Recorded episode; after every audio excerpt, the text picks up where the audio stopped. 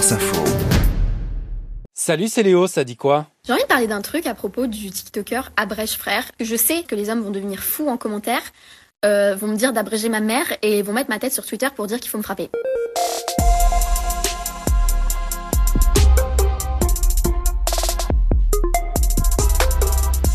Continuez de faire vos storytime bien longs, bien détaillés. Elle casse juste les c...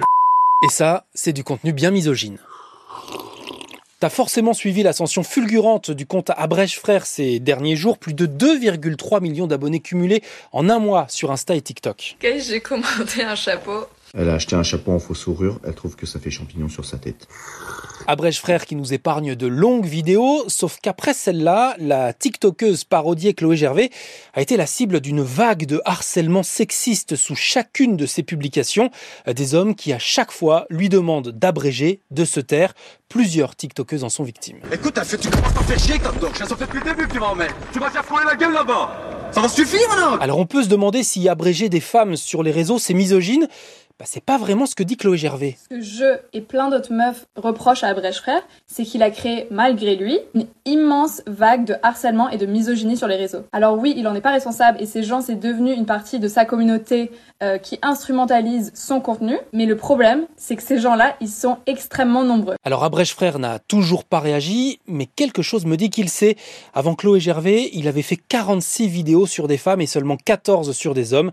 Mais depuis, 11 sur des femmes, 10 sur des hommes. Qu'est-ce que t'en penses toi? Tu peux réagir en commentaire sur Spotify ou me laisser un vocal sur la page sadiquois de franceinfo.fr.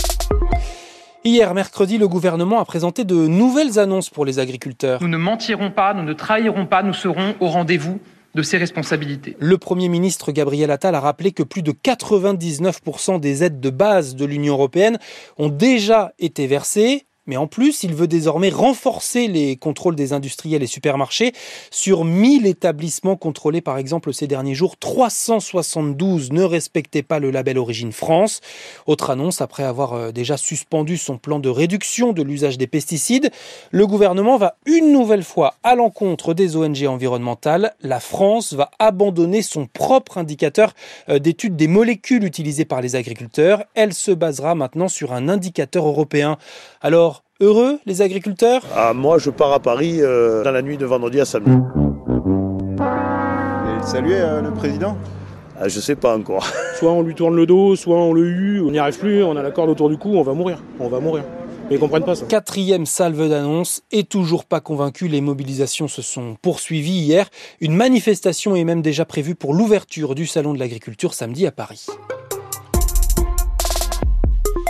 Cette question maintenant, que se passe-t-il aux urgences? Un jeune de 25 ans mort d'une septicémie, une infection du sang, après des heures passées sur un brancard en octobre dernier à hier.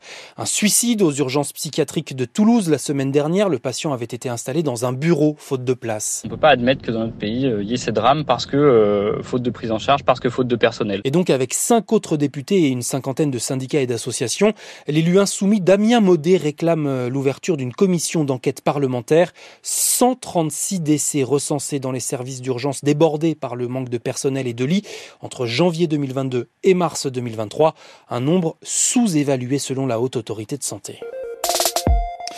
Allez, t'as peut-être la chance euh, d'avoir des billets de train pour les prochains jours. Ah ben heureusement que je pars en vacances, moi. Ouais, mais attention à ne pas partir euh, trop chargé, parce que c'est peut-être passé inaperçu, mais depuis le 15 février, tu ne peux plus prendre tous les bagages que tu veux dans les TGV. Mais attention, nouvelle règle Bon alors t'inquiète, ça devrait aller deux grosses valises euh, maximum et un bagage à main par personne.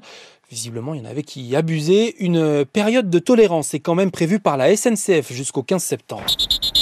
Et ça, c'est pas le contrôleur, mais un arbitre de foot qui lui aussi va avoir une nouvelle règle. Monsieur Tolisso, je parle, s'il vous plaît, une petite seconde. La Fédération internationale de foot autorise la Fédé française à expérimenter davantage ce genre de micro sur les arbitres.